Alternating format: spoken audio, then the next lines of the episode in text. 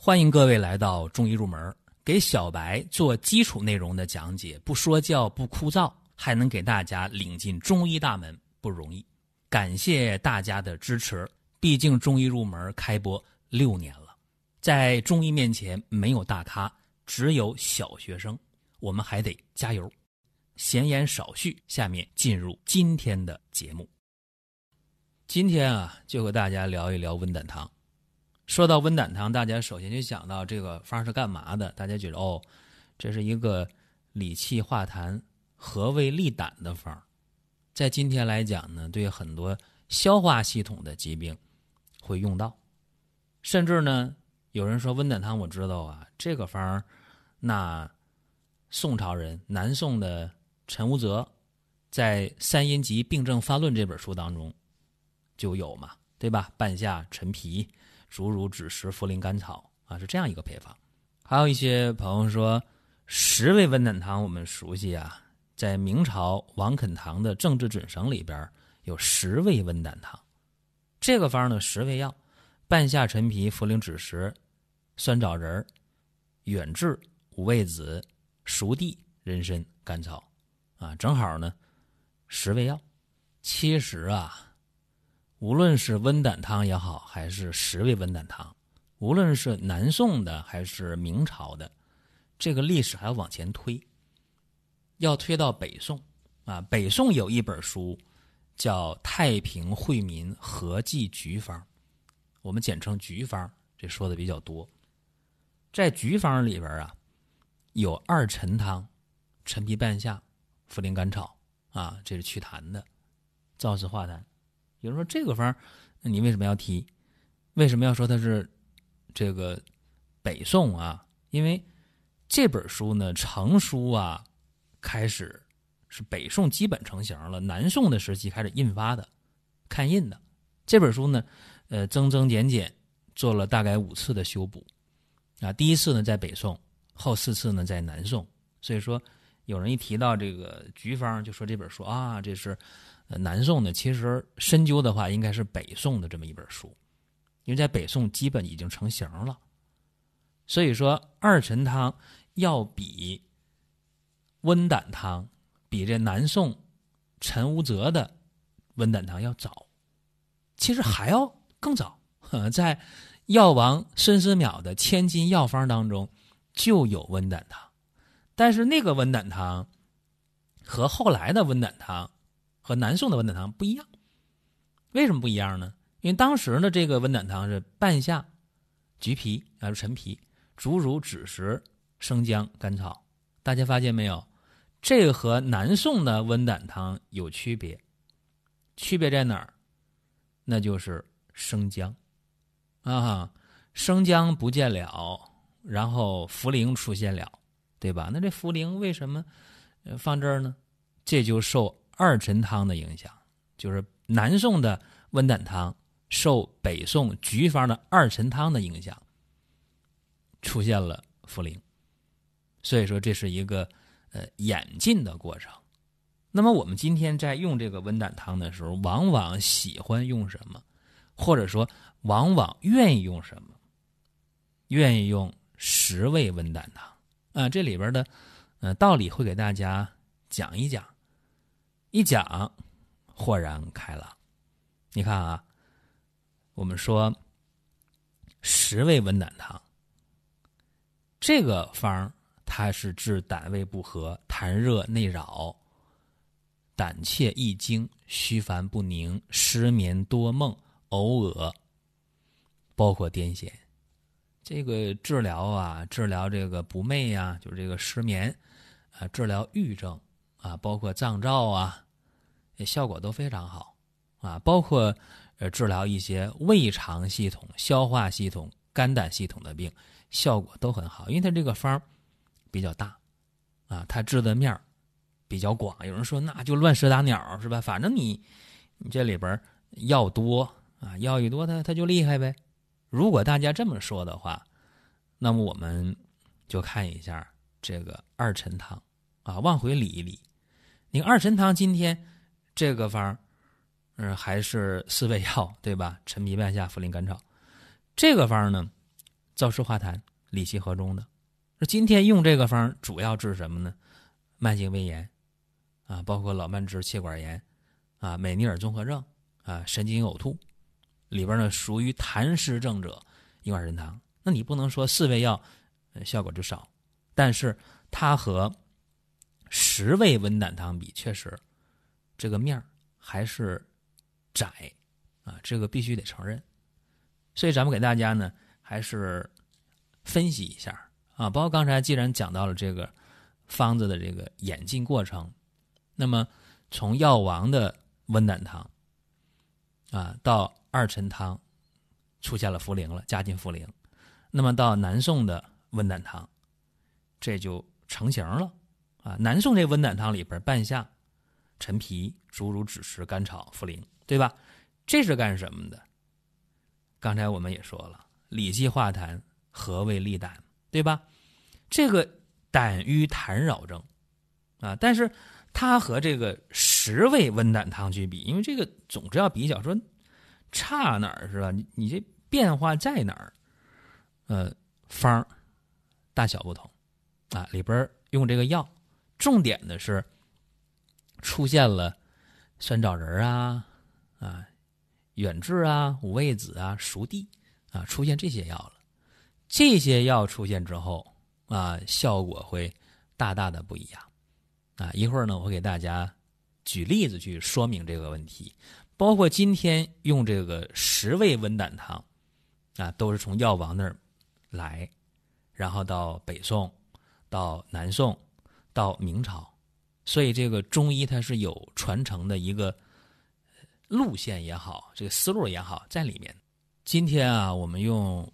温胆汤往往就是十味温胆汤，它是燥湿化痰、理气健脾清热啊，这么多功能集于一体，所以说它是能够调气祛痰、清静胆气、清热和胃、安神定志，是这么一个方，叫方中升降、清和诸法运用恰当，温凉配合相利，化痰而无燥，清热而无寒啊。所以说，清代名医张秉成就评价了说。欲其得春气温和之意啊，叫温胆汤。这是理气化痰的、清热化痰的一个理想的方剂。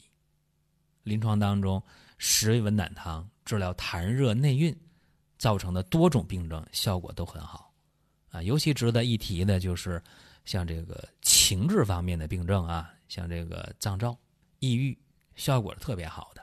今天给大家呢讲几个啊，讲一个脏燥症的，讲一个失眠的，再讲一个胃脘痛的，这和大家重点去聊一聊。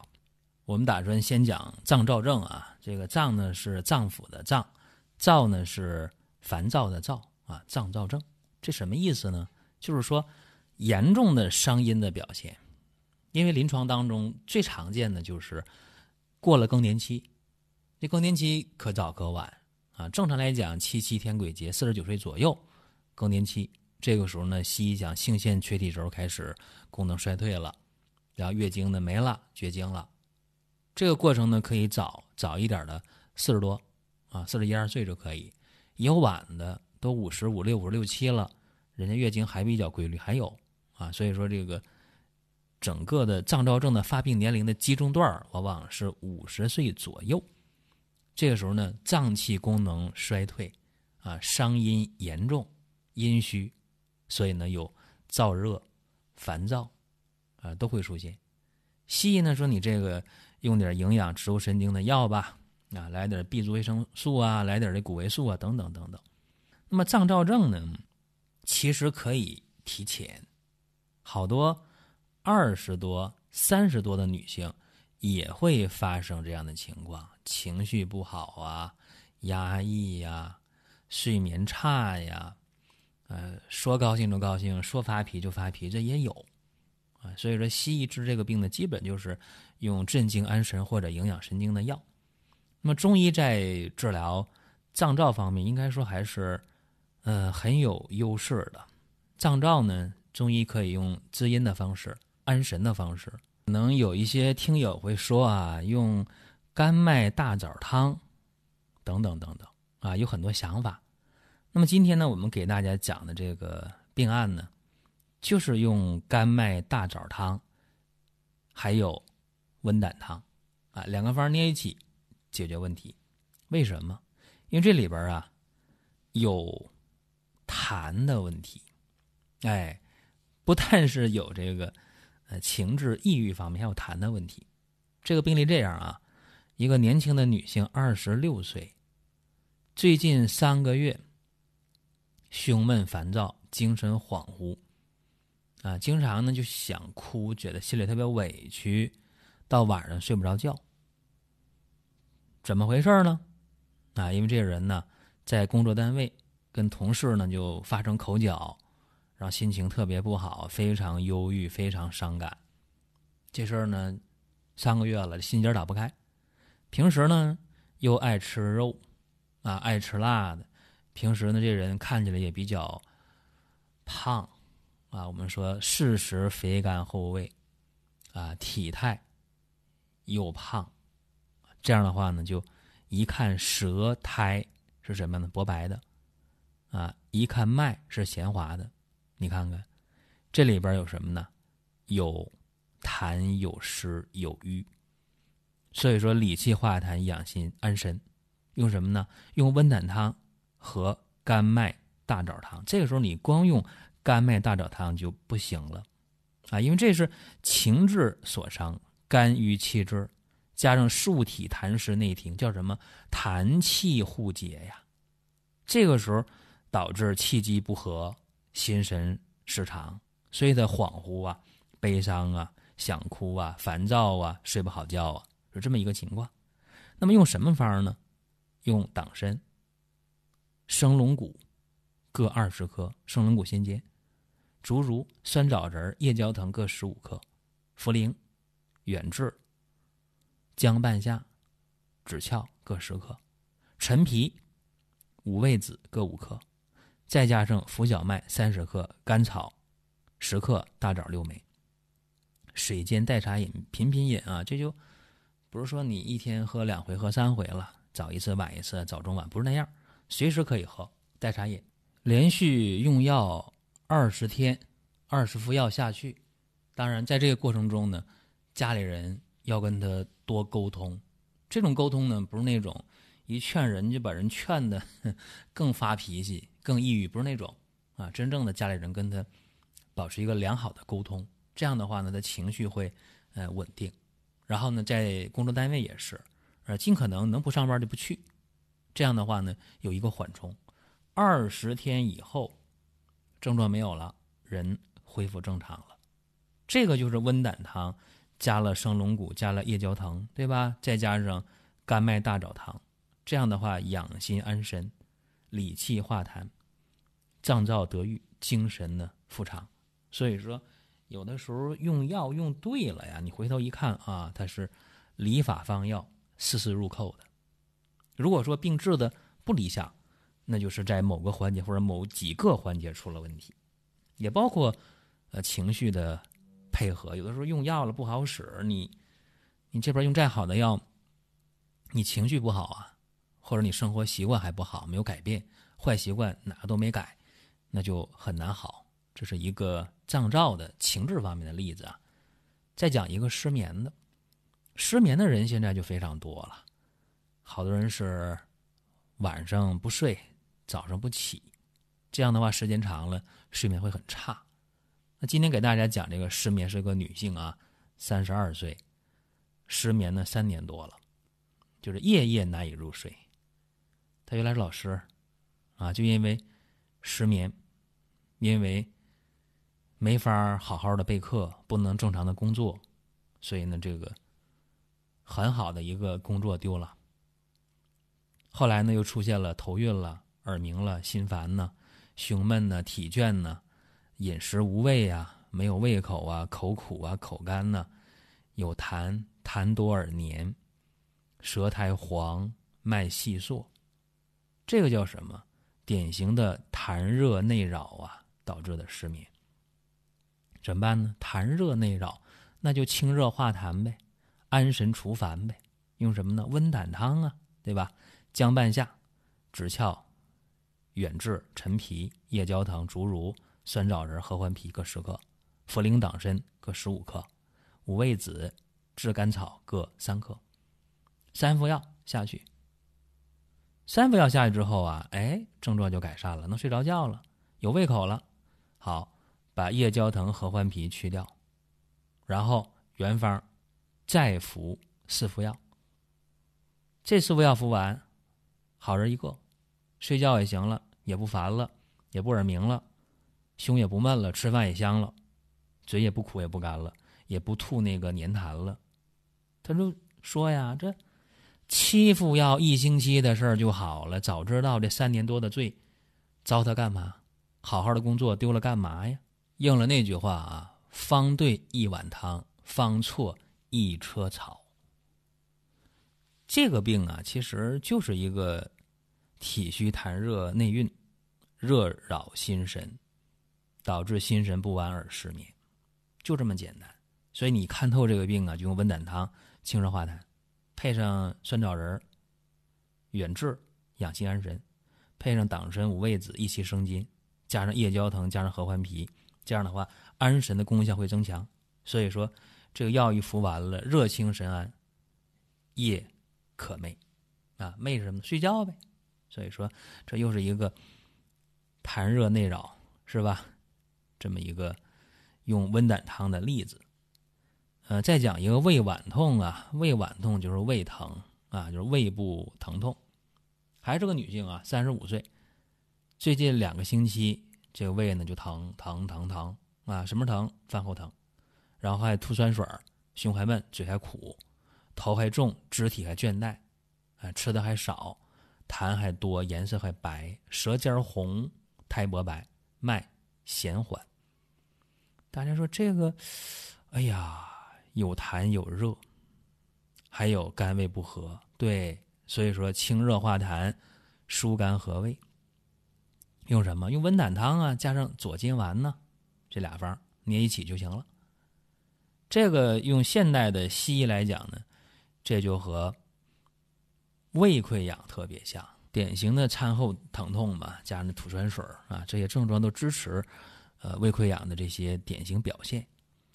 这个病啊，在用药的时候注意了，一定要注意，它是痰热中阻，胃湿和降，然后肝气又犯胃，所以胃脘作痛嘛，胸闷啊，口苦啊，吐酸水啊，痰又多。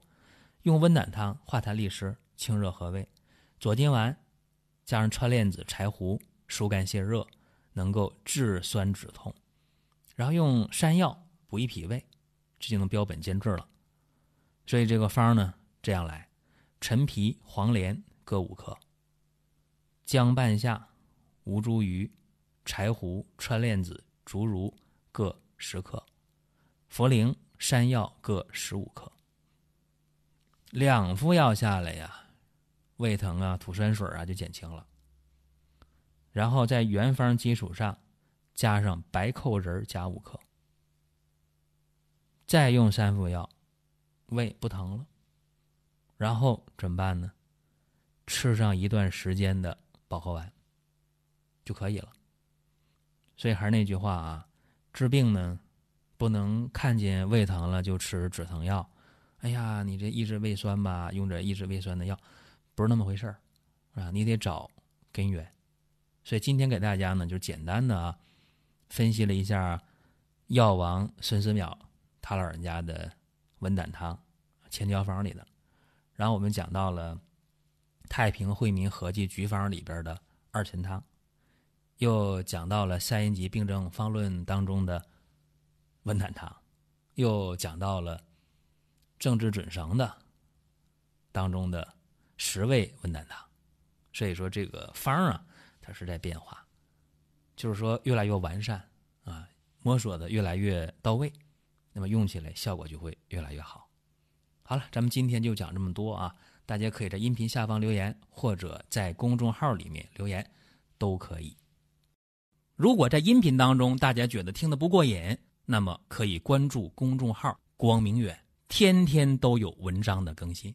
想用放心产品的朋友，可以搜索“光明远”官方旗舰店。